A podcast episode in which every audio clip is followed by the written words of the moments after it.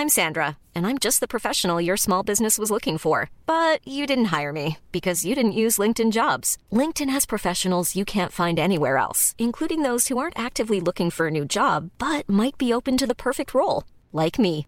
In a given month, over 70% of LinkedIn users don't visit other leading job sites. So if you're not looking on LinkedIn, you'll miss out on great candidates like Sandra. Start hiring professionals like a professional. Post your free job on linkedin.com/people today. Bonjour, je suis Gaël Chatonaberry, bienvenue sur Happy Work Express. Selon le baromètre Segos 2023, 64% des managers sont régulièrement stressés par leur travail.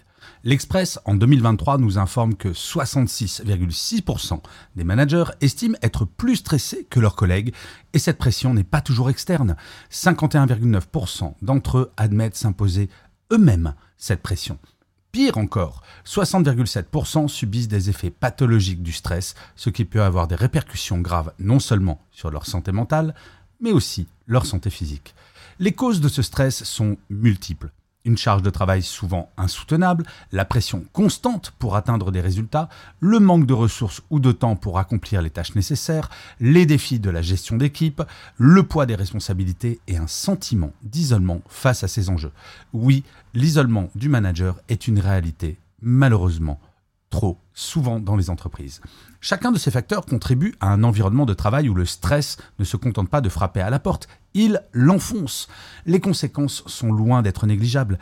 Baisse de la performance, problèmes de santé variés, risque accru de burn-out et un turnover élevé. Il est crucial de reconnaître que ces problèmes ne touchent pas uniquement les managers eux-mêmes, mais ont un effet domino sur toute l'organisation, sapant le moral, la productivité et, ultimement, la rentabilité de l'entreprise. Face à ce tableau qui n'est pas très positif, je dois bien l'avouer, il est impératif d'agir. Premièrement, il est essentiel d'offrir aux managers les outils et les formations nécessaires pour gérer le stress et les responsabilités inhérentes à leur rôle. Non, le stress n'est pas une fatalité. Des techniques de gestion du temps, de délégation efficace et de communication peuvent être des atouts précieux. De plus, promouvoir un équilibre travail-vie perso sain est fondamental.